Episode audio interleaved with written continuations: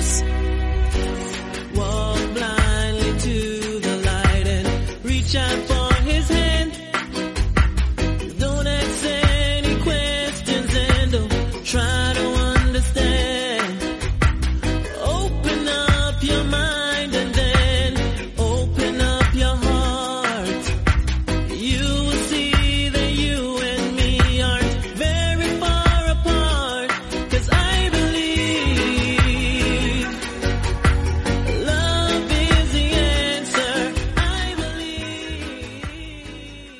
Muy buenas a todos, bienvenidos a una nueva edición de MMA Adictos. Hoy con otro programa en formato iBox Premium, Original, como lo conocemos, ¿no? Mm, ¿Qué vamos a hablar? ¿Qué vamos a comentar hoy? Hoy vamos a hablar de eh, UFC San Diego, al igual que ayer, pero de las preliminares.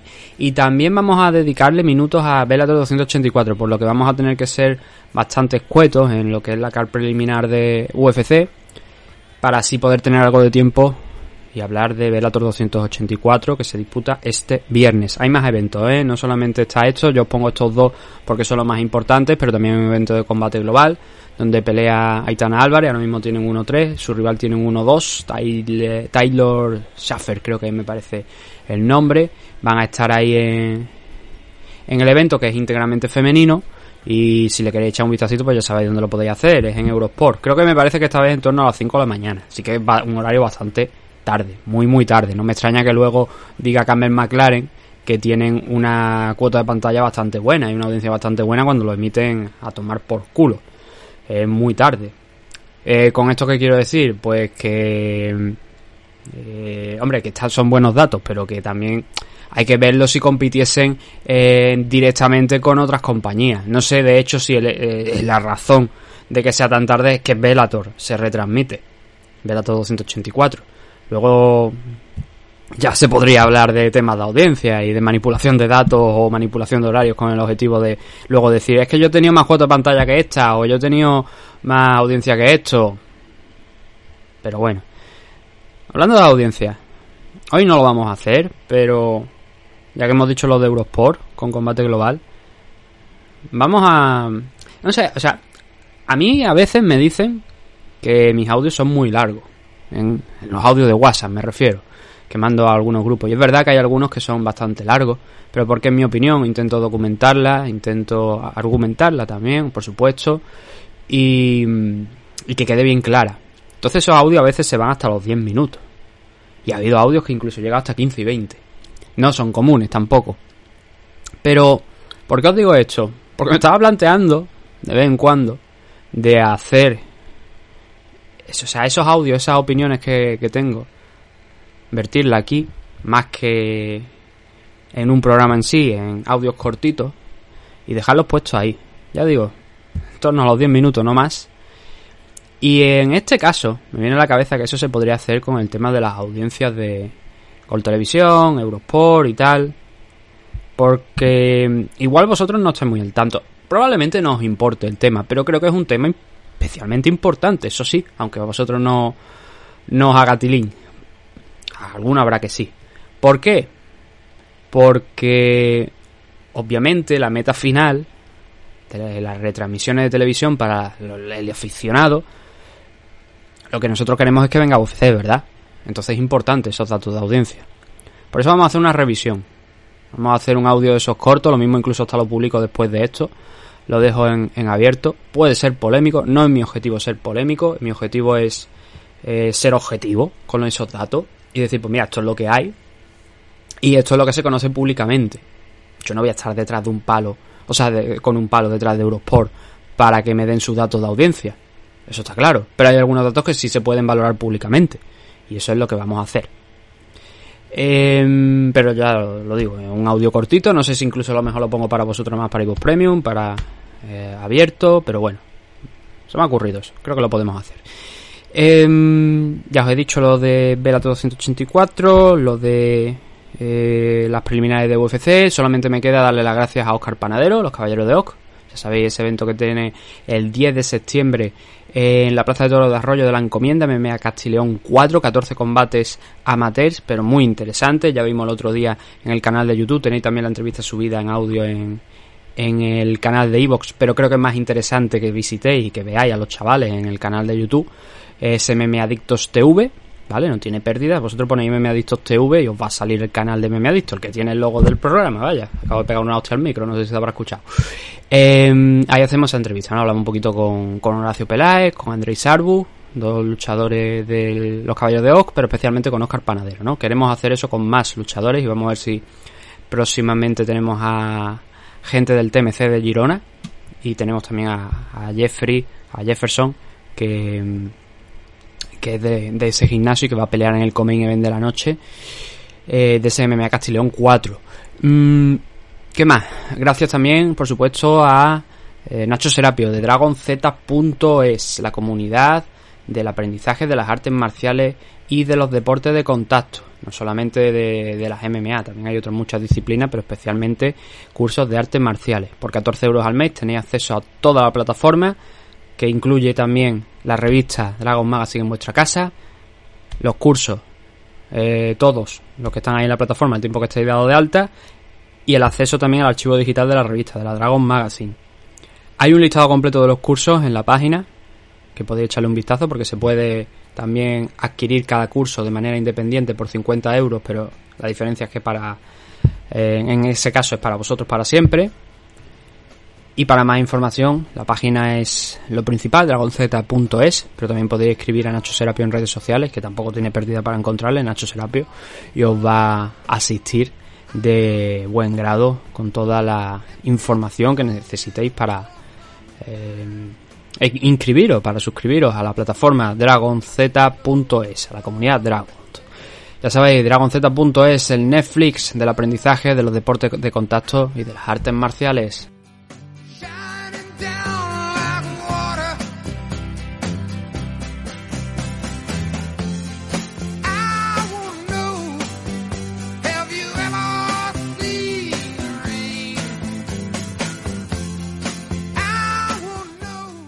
Vamos por tanto a empezar con la primera parte del programa que va a estar dedicada a las preliminares de UFC, de este evento que hemos hablado. Parece que la main car al final se ha quedado como eh, retransmitimos ayer, como comentamos ayer. Así que ahí queda eso, ¿no? La car preliminar va a tener siete combates. Eh, vamos a ir un poquito rápido.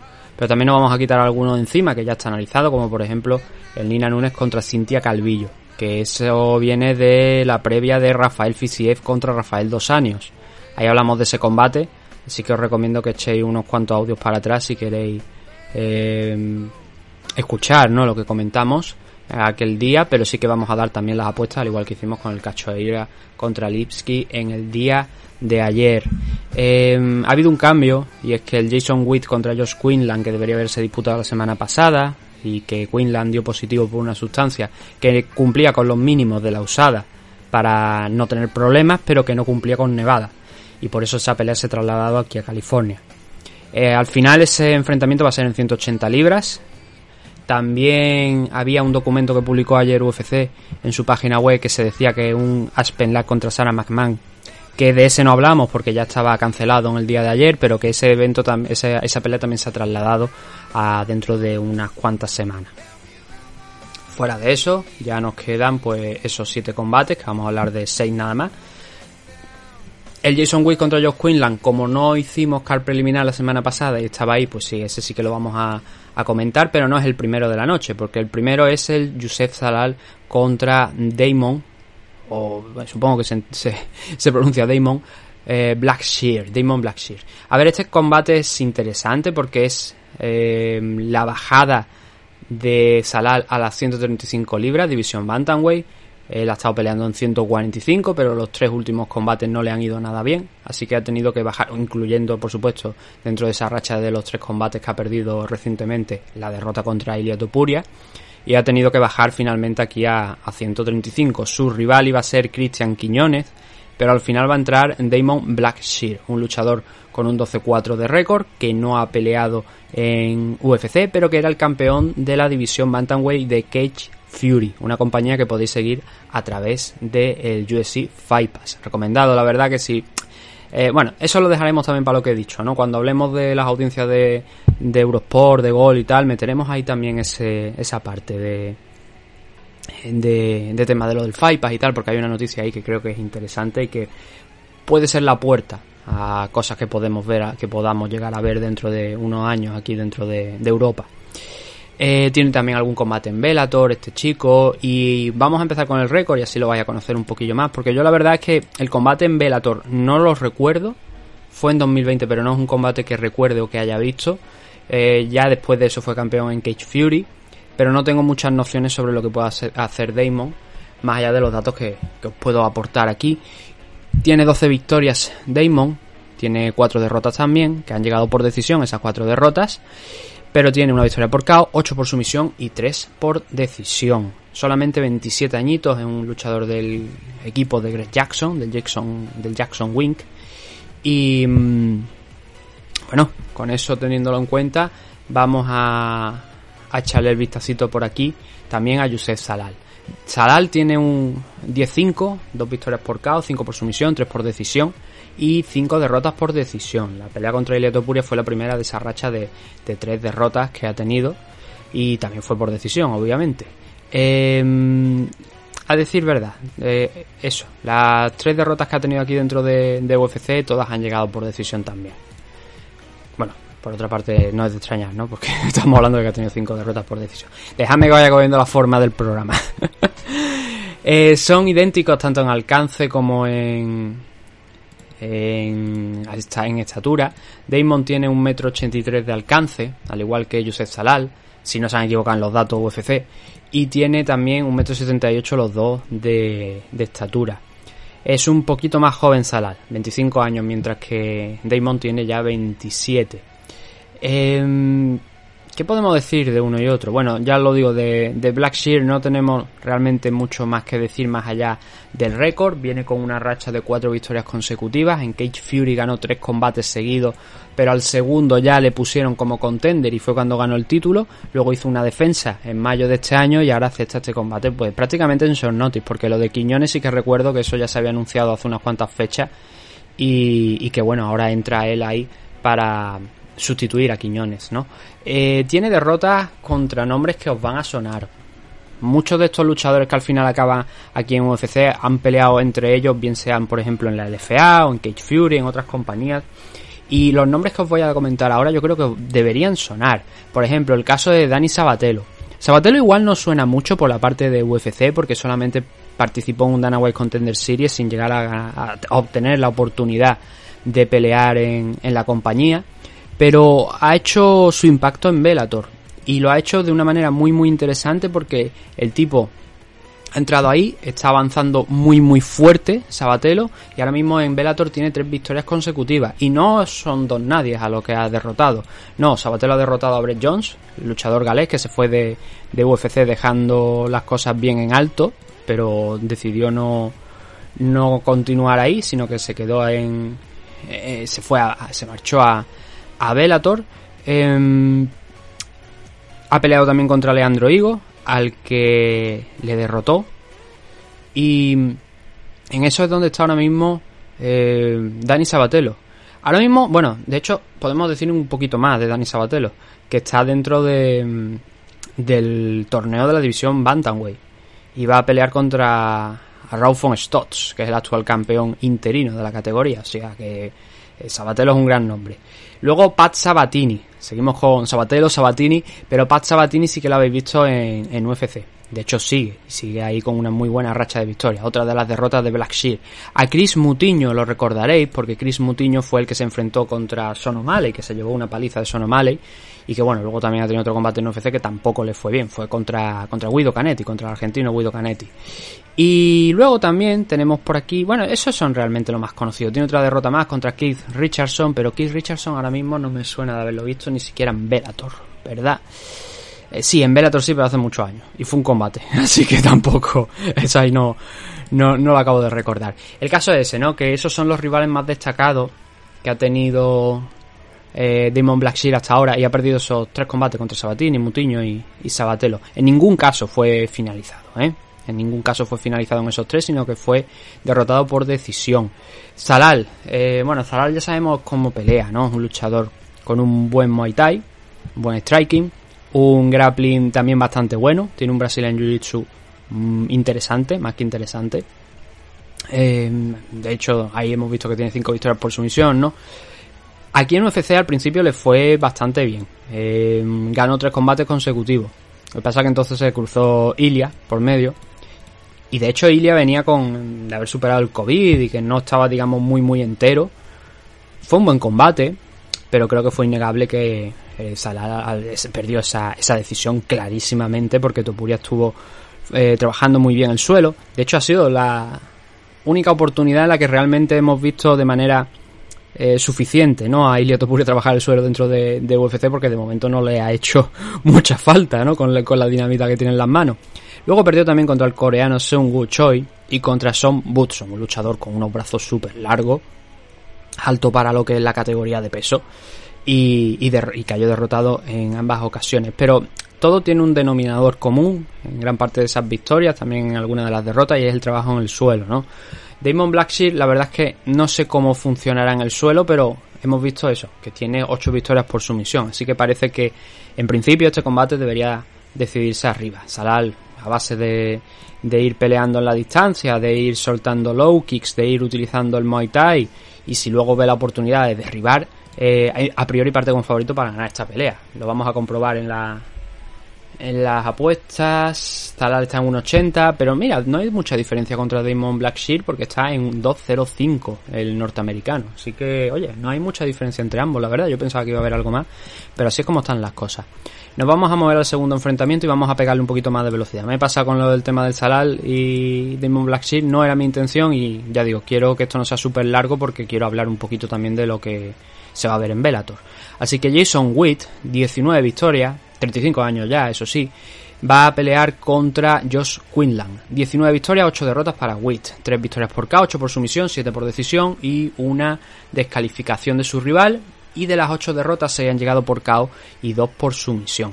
Ahora rascaremos a ver cómo le ha ido aquí a, Jason Witt en UFC, que llegó tarde.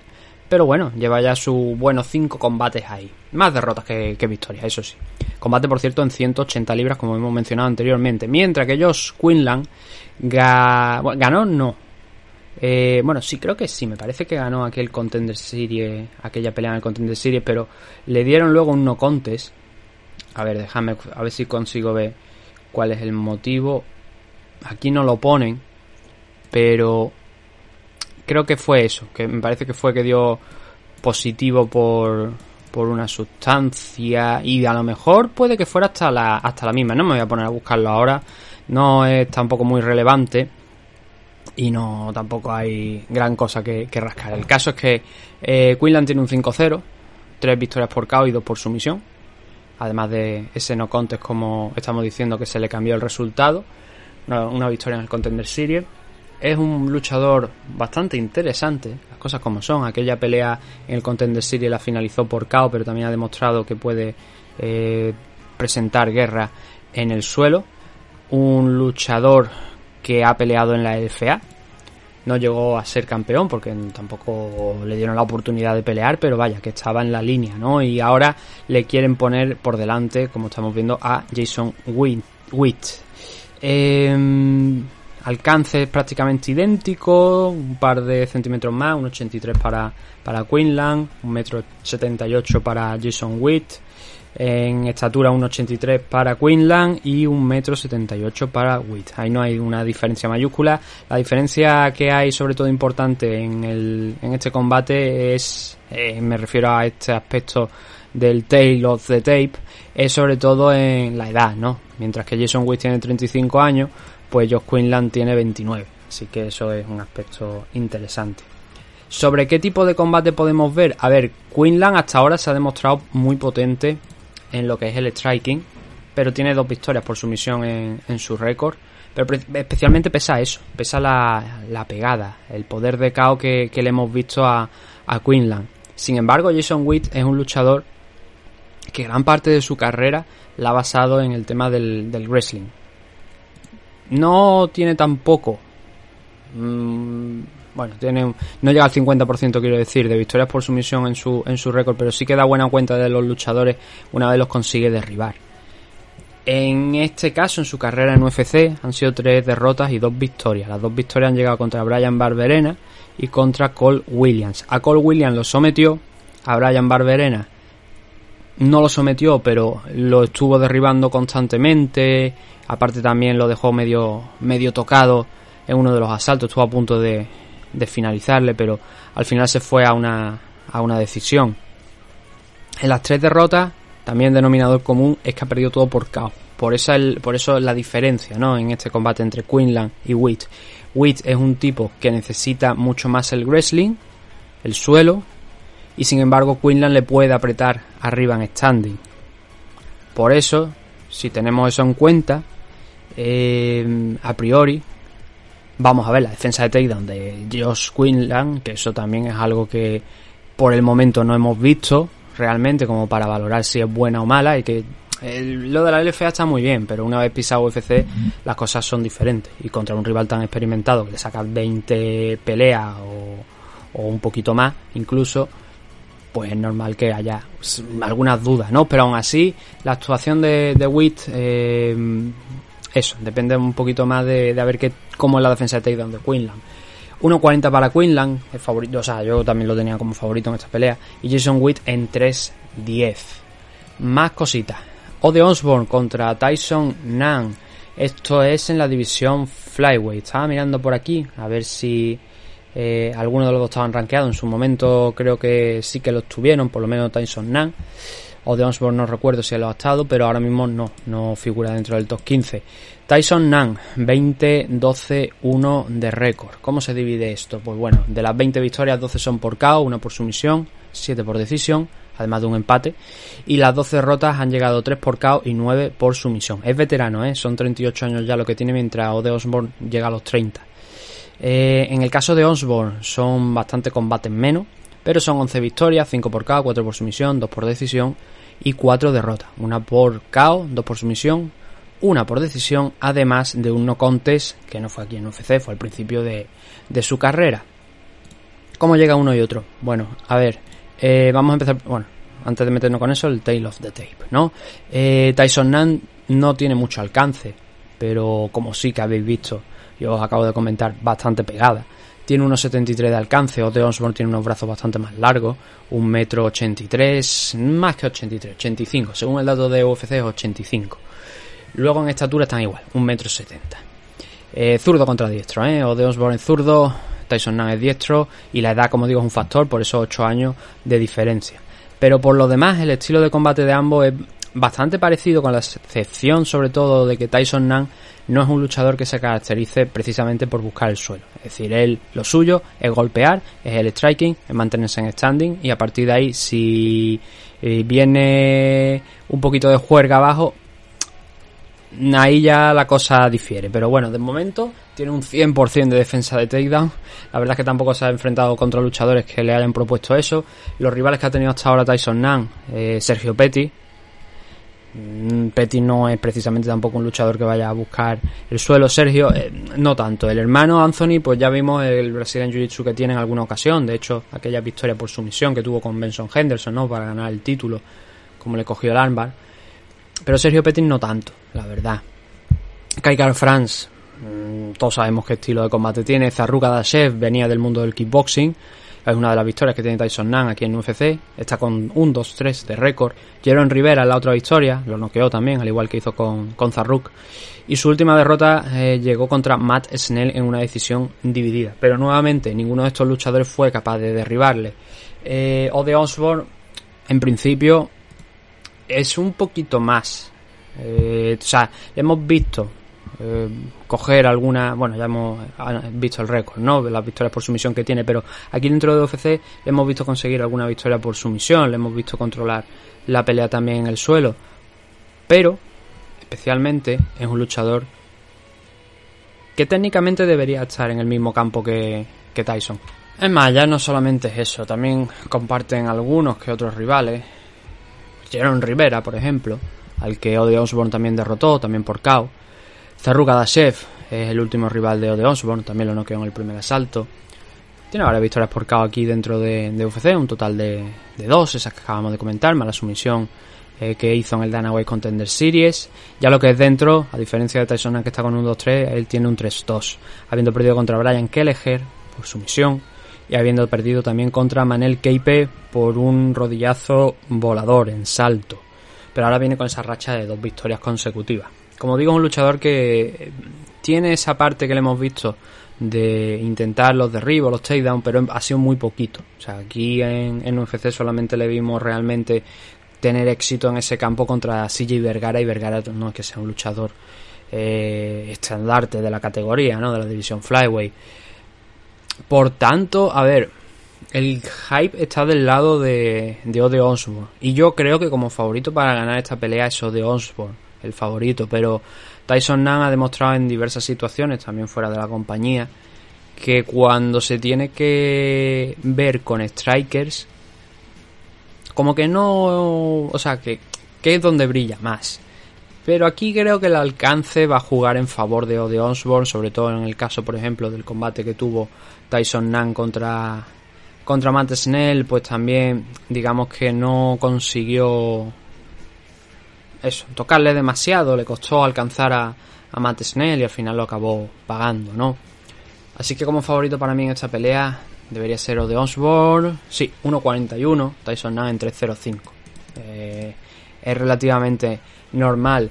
Y de ese combate de Ode Osborne contra Tyson Nan, que debería solucionarse con el tema de, del striking, nos vamos al siguiente, que también vamos a tener a un striker aquí en este caso, con Gabriel Benítez, y a un Charlie Ontiveiro que también destaca en ese campo, en esa materia. Así que tenemos otro combate de, de striker, este en la división Lightweight. Subimos unas cuantas categorías más. Eh, pues eso, Mowgli va a volver a poner el pie en la jaula contra un Charlie Ontiveros que ha perdido los dos combates que ha tenido hasta ahora. Contra Kevin Holland tuvo una derrota por KO, pero era un combate que aceptó con poquita preparación. No que tenga un muy buen récord Charlie Ontiveros, ahora lo vamos a ver, ¿no? Pero lo elevó, lo bajó, le pegó un slam. Y teniendo en cuenta que Holland no es, no es grappler, no es un wrestler, no es un practicante de Brazilian Jiu-Jitsu, eh, pues fue curioso, ¿no? que le hiciera que optara por esa salida y lo, lo noqueó, lo noqueó con, con ese slam. Realmente se lesionó, porque en el, en, bueno, fue producto del slam, pero quiero decir que se lesionó ahí en esa en ese movimiento Charlie Ontivero y en su segundo combate contra Steve García también lo acabó perdiendo de la misma manera por TKO.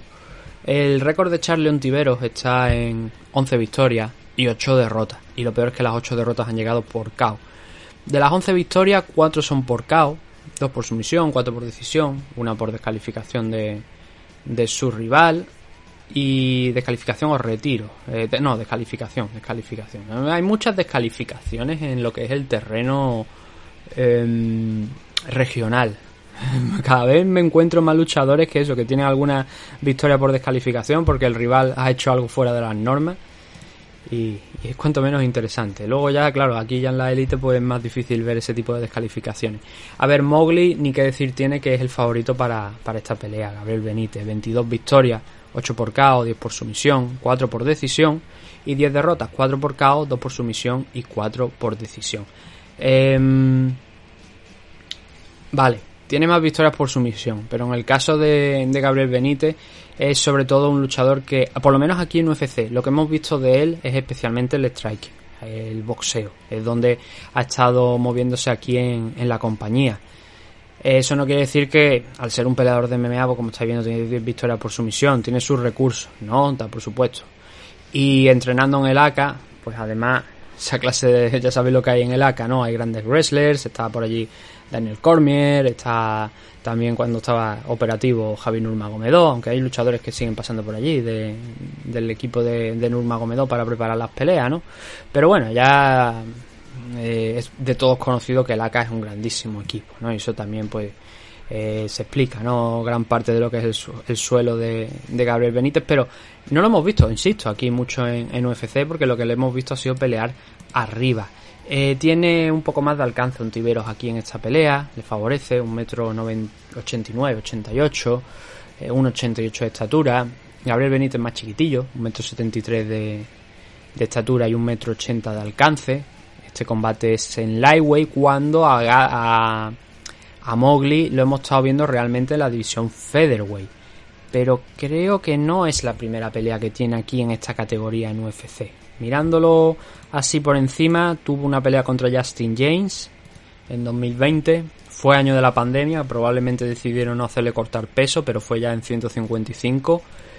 Y lleva aquí muchos años dentro de, de UFC ya Mowgli. Lleva desde 2014, participó en un Ultimate Fighter, uno de los latinoamericanos, la primera edición, y a partir de entonces pues ha estado ahí en torno a más de... Creo que me parece que este va a ser su decimotercer combate, si no eh, tengo mal entendido. Gabriel Benítez viene con dos derrotas consecutivas.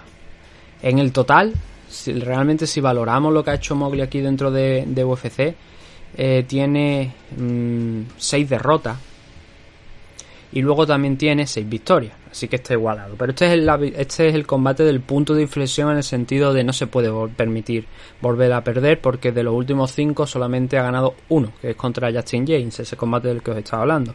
El resto lo ha perdido y de esas últimas cinco derrotas sí que es verdad que una fue contra Sodik Yusuf, la otra contra Omar Morales, también conocemos a, a Omar Morales, el venezolano. También perdió con Billy Quarantilo, David Onama. Son luchadores ya que poquito a poco, de hecho David Onama está en el coming event de este evento, mm, van haciéndose un nombre aquí dentro de la compañía, ¿no? Entonces son cuatro derrotas que son duras, tres por KO, pero ahora viene con dos. Al menos no está con tres. la victoria de Justin James partió esa racha de, de derrotas. Creo que aquí le toca ganar. Creo que Benítez, eh, viendo que todos los combates que ha perdido eh, Ontiveros han sido todos de la misma manera por TKO, a mí no me extrañaría que, que aquí volviese a sufrir una derrota a mano, en este caso de- del mexicano, de la misma manera. Lo gracioso, entre comillas, es que Ontivero, ese combate que os he dicho que tuvo contra Steve García, realmente lo estaba ganando. Noqueó, mandó al suelo a Steve García dos veces en el primer asalto, pero luego no fue capaz de conseguir finalizarle. Lo que pasó en ese combate fue que, a pesar de haberle hecho daño a Ontivero con clarísima claridad, a, mm, clarísima claridad, valga la redundancia, a Steve García, García lo derribó cuando no tenía que haber pasado eso. No controló la pelea en- después de, noquearlo al principio, de mandarlo prácticamente al inicio del, combate a la lona. Y lo que pasó fue que García, viendo que había conseguido derribarle con mucha facilidad a un tibero, en el segundo salto volvió a replicar lo mismo. Dijo, pues mira, si he conseguido hacer esto en el primero estando aturdido, ahora que ya estoy con un poquito la cabeza más despejada, vamos a intentarlo nuevamente. Y fue lo que pasó, que finalizó esa pelea eh, García con el Gran Pound. Eh, por eso hay que respetar también la pegada de Charlie Ontivero, pero las ocho victorias por KO están, o sea, derrotas por KO están ahí. Por eso yo creo que Benítez parte como favorito para esta pelea. Ya ha demostrado que tiene eh, una buena potencia en las manos y Ontiveros tiene no demasiado buen aguante.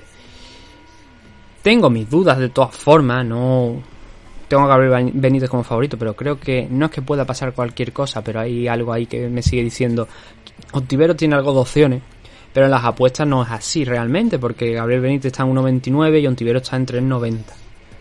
Coincidimos con lo de Benítez favorito, pero yo quizás o sea, hay algo como que dice que me dice que Ontiveros tampoco está tan tan fuera del combate, ¿no? Como a lo mejor podría parecer en un primer momento.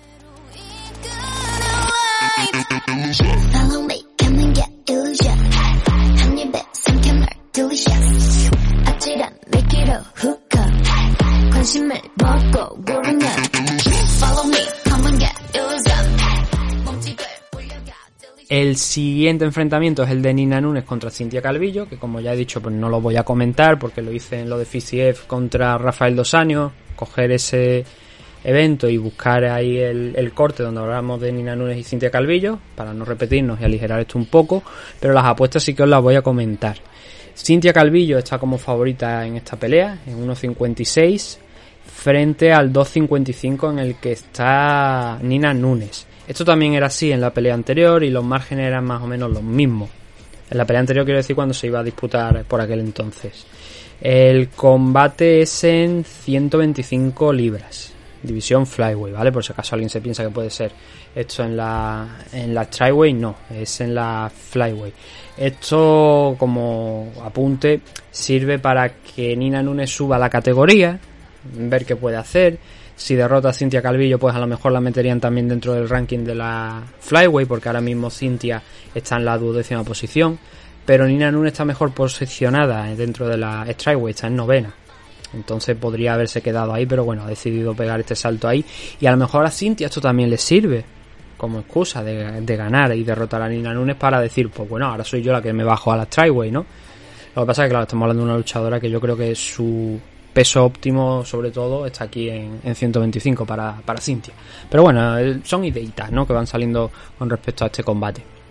Luego, en sexta posición dentro de esta car preliminar, tenemos el Lucas Bresky frente a Martin Budai. Este es un combate que es en la división Heavyweight y que creo que personalmente es uno de los más interesantes de esta eh, car preliminar. Martin Budai tiene 10 victorias y solamente una derrota, mientras que Lucas Bresky está debutando aquí en, en UFC, porque él pasó por un Contender Series, él consiguió la victoria, pero al final también se le pasó lo mismo que a, que a Josh Quinlan, ¿no? Fue, se le cambió el resultado, fue overturn, pero él entró en, en UFC. Y Martin Budai tiene 10 victorias, como hemos dicho, 7 victorias por K, una por sumisión, 2 por decisión y una derrota por decisión. Eh, él ya ha peleado aquí en UFC, lo hizo contra eh, Chris Barnett. Hubo. eh, o sea, no fue un combate que llegara al límite, pero creo que fue, me parece, un golpe bajo o un eye poke lo que provocó que, como ya habíamos pasado del segundo asalto, se llegara a una decisión técnica, una decisión técnica que ganó Martin Budai. Y ese ha sido su único combate aquí en UFC, más luego el del Contender Series. Pero lleva una racha muy buena de victorias. Y eso sí, Martin Budai la única derrota. A que no sabéis contra quién la tuvo. A lo mejor lo sabéis, por supuesto, no, habrá gente que lo sepa. Pero su única derrota fue precisamente contra Juan Espino, pero fue al principio de su carrera. Así que ya ha llovido desde entonces y no ha vuelto a perder desde ese punto, sumando una racha de nueve victorias consecutivas. Una en el Contender Series, la otra contra Chris Barnett. Y ahora se va a, subir a, subir a la jaula contra eh, Lucas Bresky, luchador de origen polaco, con 8 victorias, 5 por KO, 2 por sumisión, 1 por decisión, un empate, una derrota por KO y ese no contest del que estábamos hablando del Dana White Contender Series. Eh, combate, ya digo, interesante porque son dos talentos que no son tampoco una barbaridad de, de jóvenes, no es que estén por debajo de los 30, al contrario, están en los 30, pero que yo quizás aquí no lo habría intentado evitar, ¿no? El enfrentamiento tan pronto. Lo que pasa que supongo que quieren ir recortando y eliminando algunas cosillas, ¿no? Y algunas posibilidades. ¿Por qué no lo habría hecho? Porque Budai creo que tiene algo de futuro aquí ya después de habérselo ido construyendo un poquito a poco. Tuvo una buena actuación contra Chris Barnett. Y creo que meter ahí a Lucas contra Budai es joderle a uno de los dos ampliamente, al que pierda el combate. Pero bueno, las MMA también son así, ¿no? Eh, alcance. Mm, Lucas tiene apenas unos centímetros más, un metro noventa y ocho, mientras tiene un metro noventa y seis, noventa y cinco Martin Budai. Y en estatura son los dos idénticos, un metro noventa y tres. En la edad también, uno tiene 30, el otro tiene 31, que va, todavía no los ha cumplido, pero lo va a cumplir dentro de no demasiado tiempo. Lo que vimos de Lucas Bresky, por empezar con alguien y por acabar rápido, porque solamente ha tenido esa pelea en el Contender Series, es que consiguió la victoria por sumisión, por Mataleón, y que en el combate lo que hemos visto de él hasta ahora en, en su carrera, ¿no? Es un tipo que lo mezcla todo, que trabaja muy bien en la distancia y que en el suelo también tiene un gran pound bastante interesante, pero que también tiene esa parte en la que es capaz de someter a sus rivales. El luchador completo para mí dentro de la división Heavyweight es precisamente el que puede hacer eso. El que no solamente se encomienda su pegada y buenas noches, sino que tiene las capacidades de hacer algo más. Yo creo que esos son los luchadores sin ninguna... Bueno, en todas las categorías, ¿no? Pero a veces, especialmente aquí, ¿no? Porque como es una categoría en la que muchos dependen de esa pegada, hay algunos que no se centran tanto en las habilidades en el suelo sin embargo Bresky sí que es un luchador que puede mezclarlo todo y que su gran pound es una de las cosas que hay que tener en cuenta para este, este combate que va a disputar contra Martin Budai. Eh, Martin Budai no da opciones a, a, sus rivales a que lo intenten derribar, tampoco es que lo hayan intentado, ¿no? Hasta ahora. Por eso es un combate diferente, un combate que interesa también ver desde ese aspecto, ¿no? Vamos a ver si Lucas Bretsky prueba la defensa de takedown de Martin Budai, a ver si lo pone ahí contra la jaula, o si Budai pues consigue mantenerse en pie y completar pues el asalto del combate donde principalmente a más les interesa, ¿no? Que obviamente arriba. A tanto a Chris Barnett como a Lorenzo Hood, que fue el combate en el Danaway Contender Series, bueno, a Hull lo noqueó, a Chris Barnett también lo mandó a la lona, pero como hemos dicho fue una victoria por una decisión técnica. Y mm, bueno, fue una victoria sin paliativo. Martin Budai ahí estuvo eh, controlando el clinch, controlando que mm, Barnett pues no se fuera de madre, asfixiándolo contra la pared, golpeándolo en esa distancia corta en el, en el clinch para eh, ir desgastándolo con los golpes al cuerpo, con algún que otra, alguna que otra mano interesante por dentro y por fuera. Y al final, pues consiguiendo ganar también a, Chris Barnett. Yo la diferencia que veo aquí es eso, es el suelo de, de ¿no? Pero, como digo, tampoco es que hayamos visto hasta ahora la defensa de takedown de, eh, de Martin Budai a prueba. Hemos visto que tiene capacidades en el clinch por este combate contra, contra Barnett, ¿no? Pero no sabemos cómo puede pelear una vez eh, sea él el que no esté en control de la pelea. Hay una cosa que es interesante aquí también comentar que es el peso, que se me olvidaba y que creo que al ser un combate heavyweight hay que mencionar. Dio 234,5 en la báscula Lucas Bretsky frente a su rival en el Contender Series, mientras que Martin Budai se fue al límite de la categoría. 264,5, de un poquito menos, pero estuvo ahí en el límite, ¿no? Eso también es importante. ¿Por qué? Porque Lucas Fresky va a tener que hacer el, el esfuerzo de intentar derribar a alguien que es mucho más pesado, ¿no? Eh, eso en parte también juega en su favor. Un luchador que al pesar menos, pues un poquito más ágil, se puede mover alrededor. Budai, hay que tener cuidado con él también en esa, en ese campo, ¿no? Pero sí que es verdad que vamos a ver a ver quién es favorito para esta pelea. Yo aquí no me atrevo, yo la verdad, a, dar un resultado porque eh, Lucas fue dominante en el Contender Series, pero Budai teóricamente debe partir como favorito porque tiene una racha de victorias algo mayor.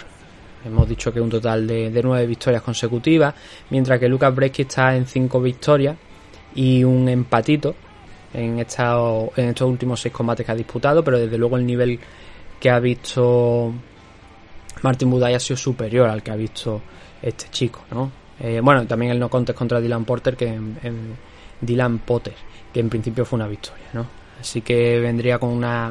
Extenderíamos la racha de victoria una más, de no sé por ese no contest. Yo ya digo que no veo aquí un rival favorito, o sea, no veo un luchador favorito para ganar, pero las apuestas están dando a Martin Budai en 1.36 y a Lucas Bresky en 3.30. Yo creo que es demasiado. Yo creo que tampoco hay que... O sea, no esperaría una diferencia tan mayúscula aquí en este enfrentamiento, por lo que hemos visto hasta ahora. Pero tiene su dificultad, como he dicho, de intentar derribar a un tío que pesa 265 libras y en el striking no creo que haya tampoco mucha diferencia. Es un salvaje Martin Budai. Si se te coloca enfrente tuya en el clinch como abrimos contra Chris Barnett se le puede hacer el combate largo a Bresky pero tendrá que probarlo tendrá que probarlo el polaco y ahí es donde va a estar la historia el último de los combates en este caso es el de Angela Hill contra Lupita Godínez que al parecer va a ser en 120 libras no va a ser en 115 sino que va a ser en 120 un poquito más arriba y que tranquilamente se podría decir que este combate es una de las últimas oportunidades. casi siempre que pelea Angela Hill lo decimos, que está frente a su última oportunidad de hacer algo, pero yo creo que aquí me parece que sí que va a ser su última, ultimísima oportunidad. A todos nos encanta Angela, creo. No sé, habría que verlo, ¿no? Pero eh, todos sabemos lo que pone Angela sobre la mesa, todos sabemos cómo eh, pelea y cómo lo intensa que es dentro de la jaula, ¿no? Pero el tema está en que mm, viene con tres derrotas consecutivas y son tres luchadoras que han estado rankeadas. Angela ahora mismo está en la decimotercera posición, pero esta es la oportunidad de oro, por otra parte, para Lupi, para Lupita Godínez, para entrar dentro del ranking. Eh, Corazón dividido, no, tampoco diría, porque yo no tengo acciones en ningún en ningún caso, no, no tengo, no, no, no sponsorizo a nadie, no eh, gano dinero por eh, decir que una luchadora u otra es la favorita o, o que me guste más alguna de las no, ya digo, cada uno tiene sus cosas, ¿no? Entonces, eh, hombre, para el público latinoamericano me gustaría que ganase Lupita. Y de hecho yo creo que tiene unas muy buenas opciones eh, de, de ganar aquí. Lo que pasa que es que también es verdad que es su rival más complicada hasta ahora. Y las que ha tenido así especialmente difícil, como Jessica Payne, por experiencia quizás, no por, por habilidades, y Luana Carolina, eso han sido derrotas. Silvana, Silvana Gómez Juárez, la malvada, eh, fue una víctima de, de Lupi por su misión. Luma Bumé, practicante de Muay Thai, reconvertida luchadora de MMA, pero que también ha mejorado un poco la defensa de takedown, pues también es una de las victorias de Lupi y también contra Ariane Carnelosi. Combate... mmm, no sé yo tampoco aquí qué, decir. Vamos con, con, algunos datos. Lupita, 8 victorias, 6 por decisión, una por KO y la otra por sumisión. Las dos derrotas han llegado por sumisión, dentro de ese 8-2 de récord que tiene. Angela Hill lo dicho, está prácticamente yo creo en su última oportunidad. Si pierde este combate se va a poner 13-13, un win rate del 50%. Y viene con tres derrotas consecutivas, pero incluso peor, 5 derrotas en total en los últimos 6 combates.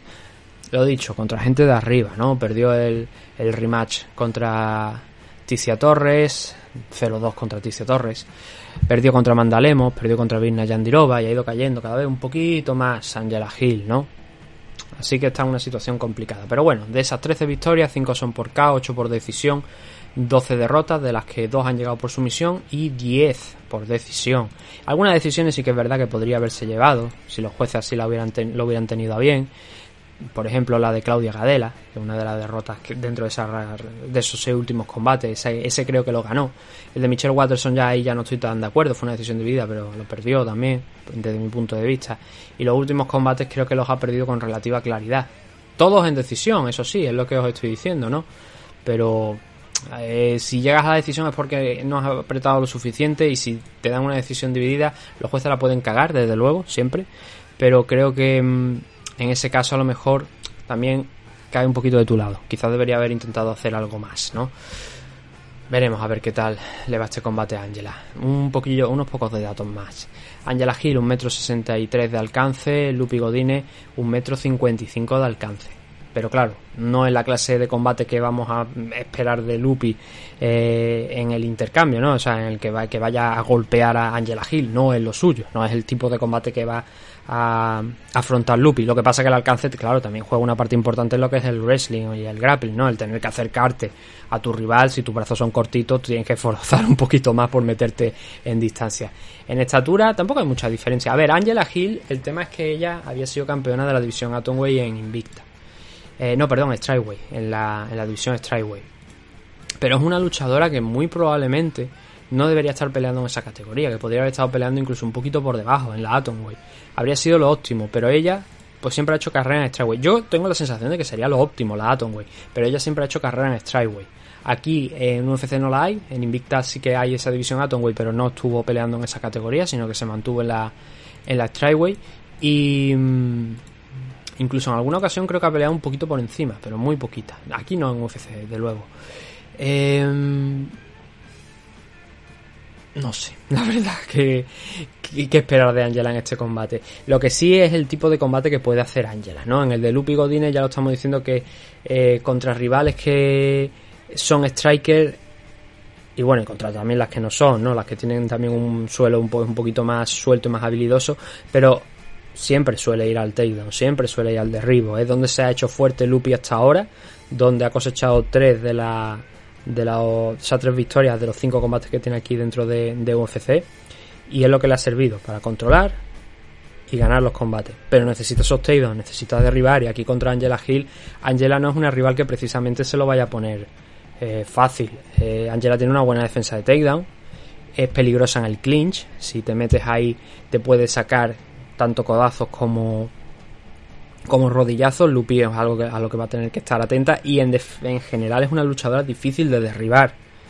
Y si la derribas incluso en el suelo, tiene recursos para eh, levantarse sin demasiados problemas.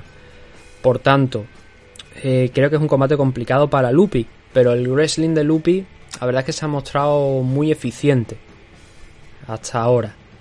Eh, la racha de tres derrotas de Angela Hill, si nos extendemos como hemos dicho, serían cinco de seis combates. Creo que van a pesar a lo mejor un poquito mentalmente, o a lo mejor no vemos otra, otra versión de, de Angela, ¿no? No en temas de que derribe, pero sí que a lo mejor lleve un poquito más la voz cantante en el tema del Muay Thai, que se decida a presionar un poquito más. Lo que pasa que también tiene que tener cuidado a la hora de dejar ir las piernas, ¿no? Por lo que hemos dicho, porque Lupi le va a dar la bienvenida a ese tipo de estrategia para intentar derribar, para no exponerse demasiado y convertirlo en takedowns. Por eso es algo que también debe valorar eh, Angela, ¿no? En este combate. Pero como favorita aquí sería sobre todo, yo creo que Lupi. Vamos a ver si estoy en lo cierto yo. ¿Dónde está este combate? Aquí. Lupita Godín está en 1.31, Angela Hill está en 3.70. Por eso, porque el clinch de Angela es peligroso. Pero el wrestling de Lupi puede que lo sea bastante más. Aparte viene con un par de victorias consecutivas. Em, viene en un buen estado de forma. Y eso a la hora de las, hacer las apuestas también pesa, obviamente. Por eso ese 1.31, 3.70 en contra de, de Angela Hill. Ahora, a partir de ahí, ¿qué más podemos esperar? Pues no sé, ya digo que yo creo que Lupi Godínez es favorita para ganar esta pelea, pero habrá que esperar al sábado para, para ver si se cumple el pronóstico y si consigue ganar eh, Godínez este enfrentamiento. Eh, llegados a este punto hemos acabado la car preliminar, hemos hecho ese recorrido rapidito, estamos en torno a los 50 minutos, así que ahora, bueno, cuando suba, baje el volumen de la música, vamos a hablar un poquito de Velator 284, pero muy brevemente, muy rápido, darle un repasito a la car para que sepáis qué combate seguir especialmente, que tener en cuenta, y ya con eso nos despediremos de este, event- de este programa de hoy.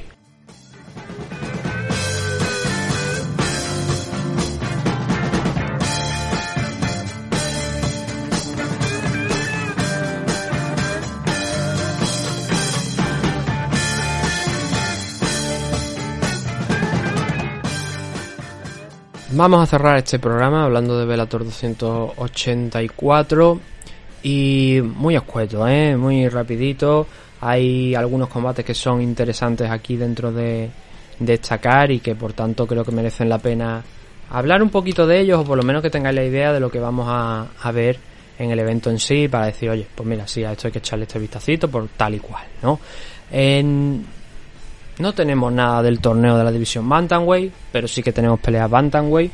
No tenemos cinturón en juego, pero tenemos combates en la zona alta de, de varias divisiones. Por eso creo que es importante hablar de, de este evento en sí.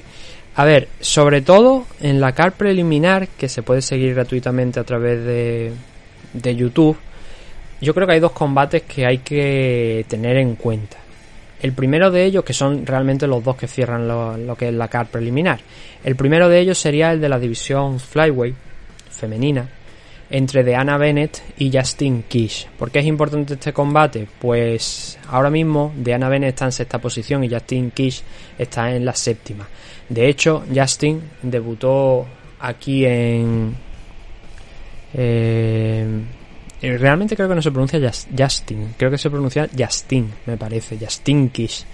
Justin viene de derrotar a Ilima Lema Fallen, que está también en este evento, pero que es la es campeona de la división.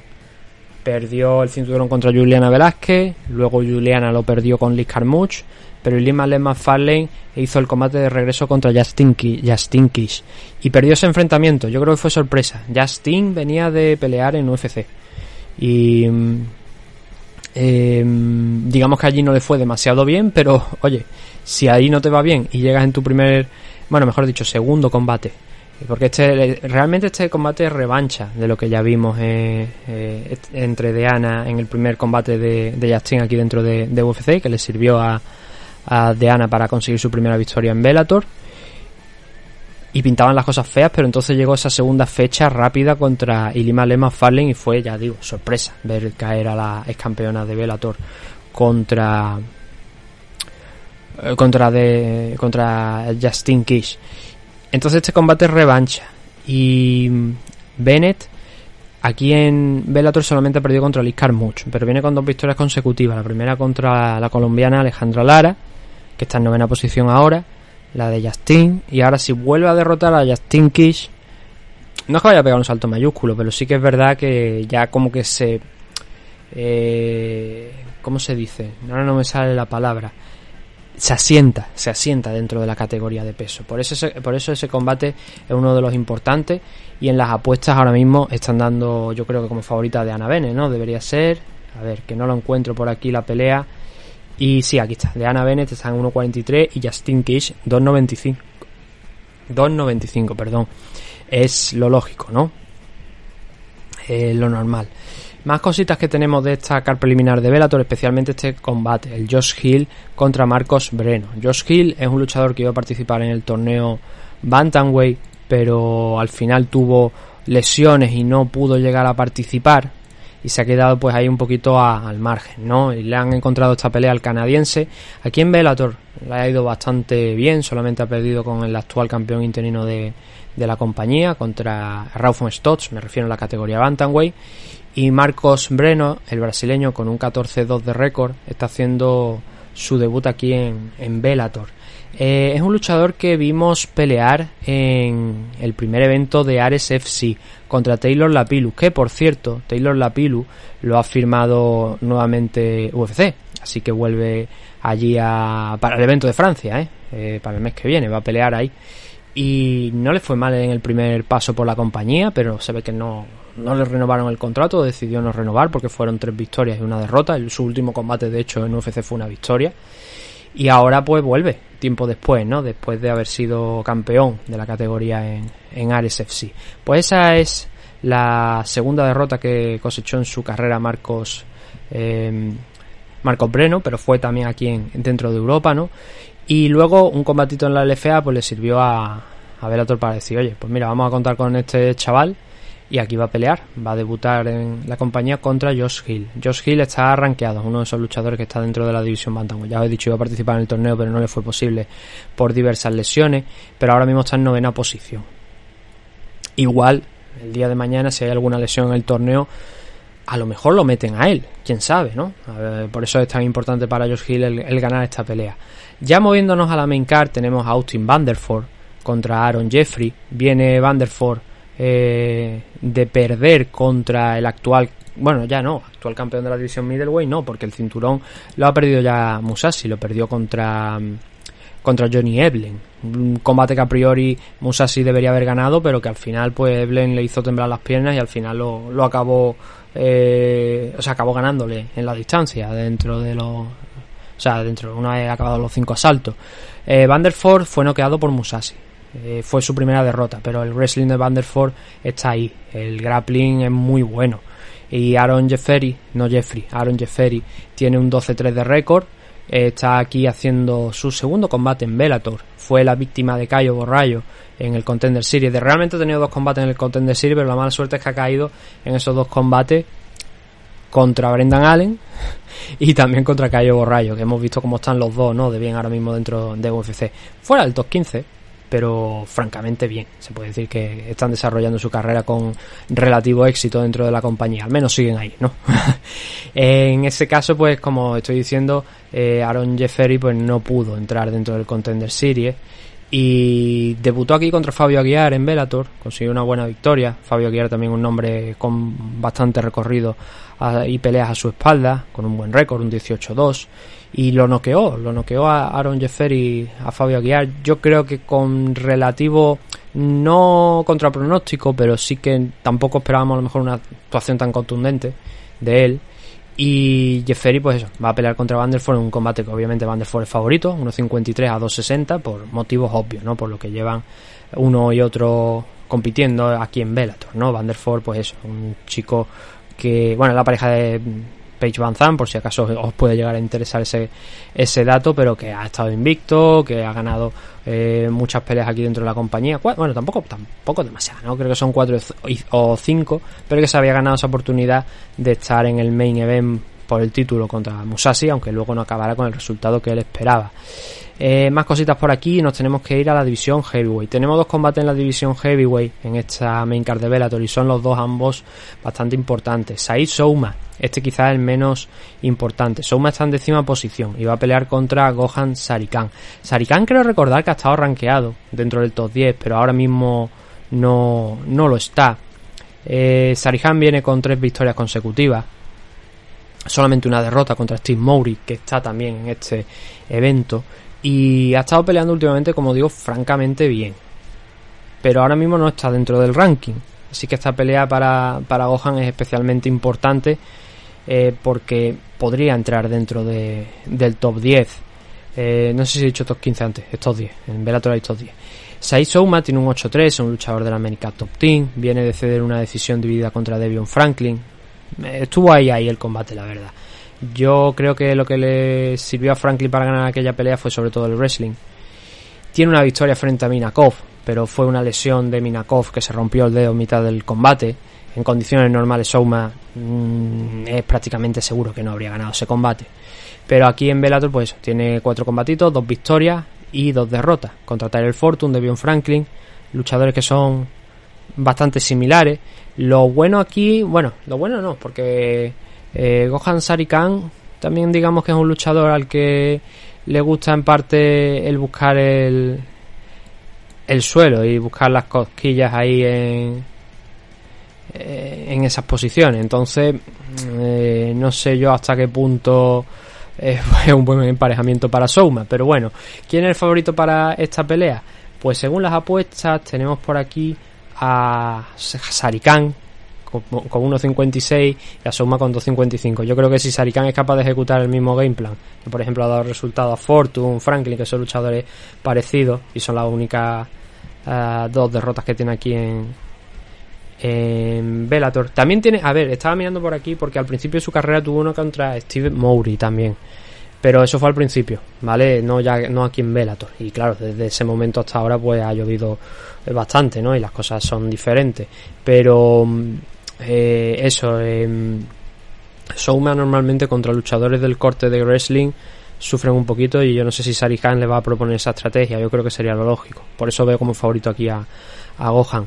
Tenemos más cositas. División Flyweight femenina. El otro combate que os he dicho de destacar eh, que es femenino, que es el Ilima Ley McFarlane contra Bruna Ellen. A ver, esto es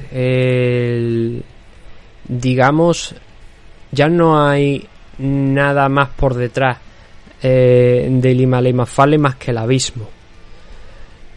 ¿Por qué digo esto? A ver, ella ha sido una parte muy importante de la categoría, indudablemente. La primera campeona de, de la división, eh, consiguiendo el cinturón y, y defendiéndolo en varias ocasiones, hasta que se encontró ya contra alguien de más nivel. En ese caso fue Juliana Velázquez. El combate contra Justin Kish fue la, el regreso a la competición de Ilima, dos años después de haber pisado la jaula para enfrentarse a, Juliana y fue esa derrota de la que hablamos. Fue por sorpresa, eso no se lo esperaba prácticamente nadie. De hecho, las apuestas estaban dando como muy, muy favoritas a, a Lima Le McFarlane, así que fue un traspiés serio, un traspiés importante. Y ahora no se puede volver a. No se puede permitir volver a perder. En este caso contra Bruna Ellen, una luchadora que ni siquiera está rankeada. Justin Kish no estaba tampoco rankeada en aquel, en aquel combate, si no recuerdo mal, ¿eh? en aquel combate contra Lima Le McFarlane y fue, ya digo, una sorpresa muy, muy importante. Bruna, Bruna Ellen es una luchadora con un 6-3 de récord. Aquí en Bellator ha disputado un total de 7 combates, habiendo perdido 3 de ellos y ganado 4. Las victorias, las más destacadas, han sido contra Beta Arteaga Y bueno, y básicamente Beta Arteaga, porque realmente no ha tenido combates contra nadie más que estén dentro de los rankings. Y Lima Lehman Fallen también derrotó a, a Beta Arteaga en un combate por el título, que fue el mejor combate que, o sea, el combate más duro que había enfrentado hasta ese momento eh, y Lima Ley por cómo fueron las cosas, porque Beta Arteaga estaba venciéndole en su propio campo y Lima Lehman Fallen es una luchadora de grappling, así en Jiu-Jitsu. Y si no le funciona ese plan, como es chiquitita, le cuesta muchas veces también alcanzar el rostro de su rival. Eso fue lo que explotó Justin Kish, ¿no? Y Beta Arteaga, lo que pasa es que le ganó también en parte en ese terreno. Le estaba ganando el combate, o por lo menos estaba volviéndole un combate muy, muy interesante. Y era la que, por primera vez, digamos que había hecho temblar un poquito a Elima Lema Fallen desde que era campeona. Sin embargo, un corte enorme eh, sobre el rostro de en la frente de Beta Arteaga provocó la finalización de- del combate porque es que estaba sangrando como un cochinillo la pobre. Pues esa ha sido una de las rivales de Bruna Ellen y venció a la brasileña a Beta Arteaga. Ahora viene con una victoria frente a Desiree Yáñez, no pelea de 2021 y su anterior combate fue contra Juliana Velázquez en 2019 y yo creo obviamente que Lima Lehmann Fale es favorita para ganar este combate, pero es lo que he dicho, es si pierde lo que hay detrás es el abismo, porque eh, habrá pasado de ser prácticamente intocable, de ser una de las mejores flyweight en el circuito de las MMA, a perder contra Juliana Velázquez, que es algo entendible, pero ya lo de Justin Kish, y si pierde ahora contra Bruna Ellen, ya digo, es un batacazo tremendo, aparte de que serán tres derrotas consecutivas. Las apuestas no hay mucho margen, ¿eh? No os creáis que, a pesar de todo lo que yo he dicho de Lima Lehmann Farlane, de que ha sido las campeonas, de que tiene un muy buen nivel y tal, está en 1.74 y Bruna Ellen está en 2.15. Las casas de apuestas no están viendo muy, muy, muy vencedora a Lima Lehmann Farlane. ¿Por qué? Porque yo creo que tienen ese antecedente de Justin Kish que hemos visto, ¿no? Y mm, vamos a ver, porque yo veo a como favorita a Lima Ley, pero como digo, tampoco pues está ahí muy, muy, muy lejos de, de Bruna Ellen en las apuestas y se puede dar también otro susto y ahí acabarse todo. Coming Event de la noche es para Valentín Moldaski y Steve Mowry. Moldaski eh, tuvo, bueno, fue campeón interino de, de Bellator de la división Heavyweight, pero perdió en su enfrentamiento contra Ryan Bader. Ese ha sido el último combate que ha tenido en, eh, aquí en Bellator. Fue a inicios de este año. No lo hizo del todo mal, pero Bader al final lo fue desgastando y yo creo que eso fue por sorpresa, porque realmente Moldaski es un Fedor Boy, es lo que llamamos un Fedor Boy, porque es un luchador que eh, viene de la, de la escuela de Fedor. Vamos a ver a Fedor Emelianenko en la esquina este fin de semana, supongo. Vaya, entiendo que sí, que lo vamos a ver. Y es un luchador, pues, eh, de combat sambo, realmente. Eh, em, claro, contra Vader fue un combate denso, un combate donde el game plan ese de los derribos no le funcionó realmente. Y aunque no lo hizo del todo mal en, en aquella ocasión, en ese Velator donde se enfrentaron, el por una leve ventaja, solamente por un asalto, la victoria fue a parar para Ryan Bader. De hecho fue un triple 48-47. Pero ya digo, fue por nada, un margen mínimo. Ahora Moldaski se va a enfrentar contra Steve Mowry. Moldaski os podéis imaginar que sigue, a pesar de la derrota, como primer eh, contender, como luchador en la primera posición de los rankings, mientras que Steve Mowry llega con un 10-0. Hemos hablado de varios de los rivales que ha tenido, ¿no? Eh, Mowry aquí dentro de, de Bellator. Eh, ha peleado contra Sarikan, ha peleado en sus inicios contra Saisouma y los rivales que ha tenido hasta ahora, bueno, a ver, también se ha visto un poquito beneficiado porque se le iban cayendo algunos rivales, debería haber peleado contra Marcelo Golm, pero eh, ese combate se, retrasó porque Mowry no pudo, no pudo pelear, se lesionó y entonces ya le dieron eh, otra pelea diferente que fue contra Rakim Cleveland, que es un luchador que muy experimentado, pero que Souma hizo con él lo que quiso. Es un luchador peligroso. Souma es un tipo que le encanta el derribar a sus rivales y el trabajar en el suelo. Por desgracia para él, Moldaski no es un rival cómodo, como he dicho en ese campo. ¿Por qué? Porque es todo un luchador de combat sambo, campeón de combat sambo, y sabe cómo defenderse y cómo atacar. Por eso veo que es un combate complicado, harto complicado para Souma. Pero también es verdad que está invicto y que no se llega hasta ese nivel con nada. Lo que pasa es que los rivales, como digo, pues tampoco han sido a lo mejor los más buenos del mundo, los más pe- experimentados del mundo. Entonces yo creo que en esta ocasión, si Souma gana, eh, perdón, Souma no, si Mouri gana, va a ser una sorpresa relativamente mayúscula. No al nivel a lo mejor de... eh, de Justin Kish contra Ilima McFarlane porque creo que Mowry tiene sus habilidades muy muy interesantes pero sí que es verdad que es un combate que vamos a tener que estar muy muy atentos porque están ahí las cosillas cerradas pero con Moldavski como favorito concretamente en 1.53 y Mowry en 2.60 y luego ya yéndonos al main event tenemos un Neyman Gracie contra Goiti Yamauchi en 170 libras división welter, donde Goiti Yamauchi realmente este no es su peso, su peso es el de la división lightweight, pero no ha llegado a estar rankeado recientemente en esa categoría y ha decidido dar el salto aquí. Lo que pasa, este es un combate que a mí me llama mucho la atención. A mí me encanta el Brazilian Jiu-Jitsu y en este caso Neyman Gracie va a disputar este combate contra Goiti siendo dos luchadores pues idénticos a los que les encanta eh, el buscar el Brazilian Jiu-Jitsu. ¿Qué es lo que pasa aquí? Que en el último combate, Neyman Gracie se enfrentó a Logan Storley. Storley es un wrestler. Y sin embargo, en ese combate, Neyman y Storley lo que hicieron fue intercambiar manos. ¿Por qué? Porque hubo algo de suelo, sí. Pero estaban anulados prácticamente. Los dos tenían un respeto enorme por el otro en ese en esa distancia, ¿no? En el suelo. Y decidieron mantener el combate arriba. Y ahí fue donde Storley pues consiguió un poquito más el apretarle las clavijas a, a Neyman Gracie. No sé si será el tipo de combate que veremos contra, contra Goiti Yamauchi o si se decidirán eh, el uno o el otro a intentar derribar. Seguro, a ver, intentarlo lo van a intentar. La cosa es si eh, con la defensa enorme que tienen ambos y las habilidades que tienen, a lo mejor no vemos una pelea de suelo, sino que vemos una reedición de ese Neyman Gracie contra Logan Storley. Esa, esa es la sensación que tengo yo que puede llegar a pasar aquí. Eh, Neyman de momento ya se ha probado contra prácticamente lo mejor de la categoría. Estuvo en el torneo de la división Welter, perdió contra Rory McDonald.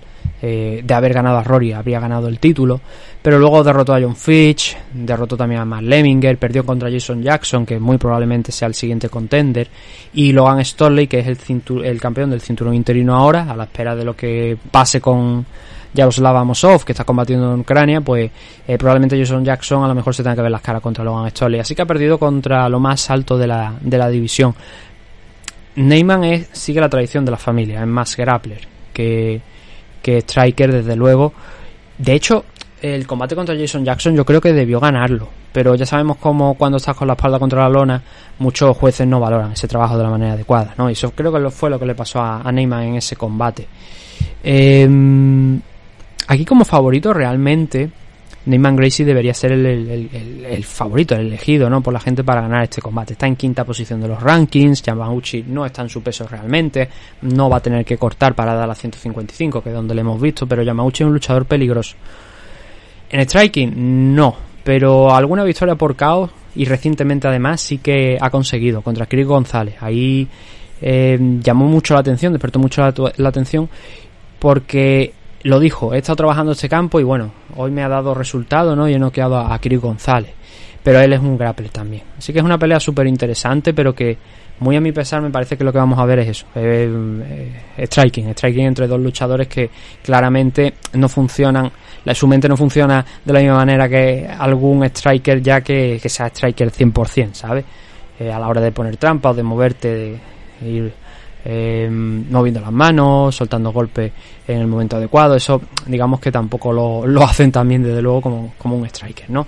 Así que con Neyman Gracie como favorito, vamos a ver las apuestas: 1.56 para Neyman Gracie y 2.55 para Goiti Yamauchi. Y este es el último de los combates. Esto es todo lo que tenemos en este Velator 284. Así que nosotros, pues ya con esto lo vamos a dejar. Nos ha salido un programa un poquito más largo prácticamente igual de largo que en el día de ayer, pero hemos añadido esto de Velator 284. ¿Cuándo se celebra el evento? Mañana, así que por eso es importante subirlo hoy y que escuchéis, pues bueno, estos, 15, estos 20 minutitos, me parece que hemos estado 20-25 minutos eh, sobre este Velator 284. Espero que os haya servido para algo, espero que os haya gustado, espero que hayáis aprendido sobre todo qué es lo que se va a poder ver en este evento. Y nosotros pues ya volveremos cuando sea. Bien mañana a lo mejor hacemos algo de las cosas que hemos dicho o hablamos de noticias. El sábado pues intentaremos ver un poquito de vela para hacer un programa corto aunque sea. Y ya el domingo por supuesto con el tema de los de UFC así que nada un saludo a todos. Gracias por habernos escuchado. Y volveremos dentro de poquito con más MM Adictos. Hasta pronto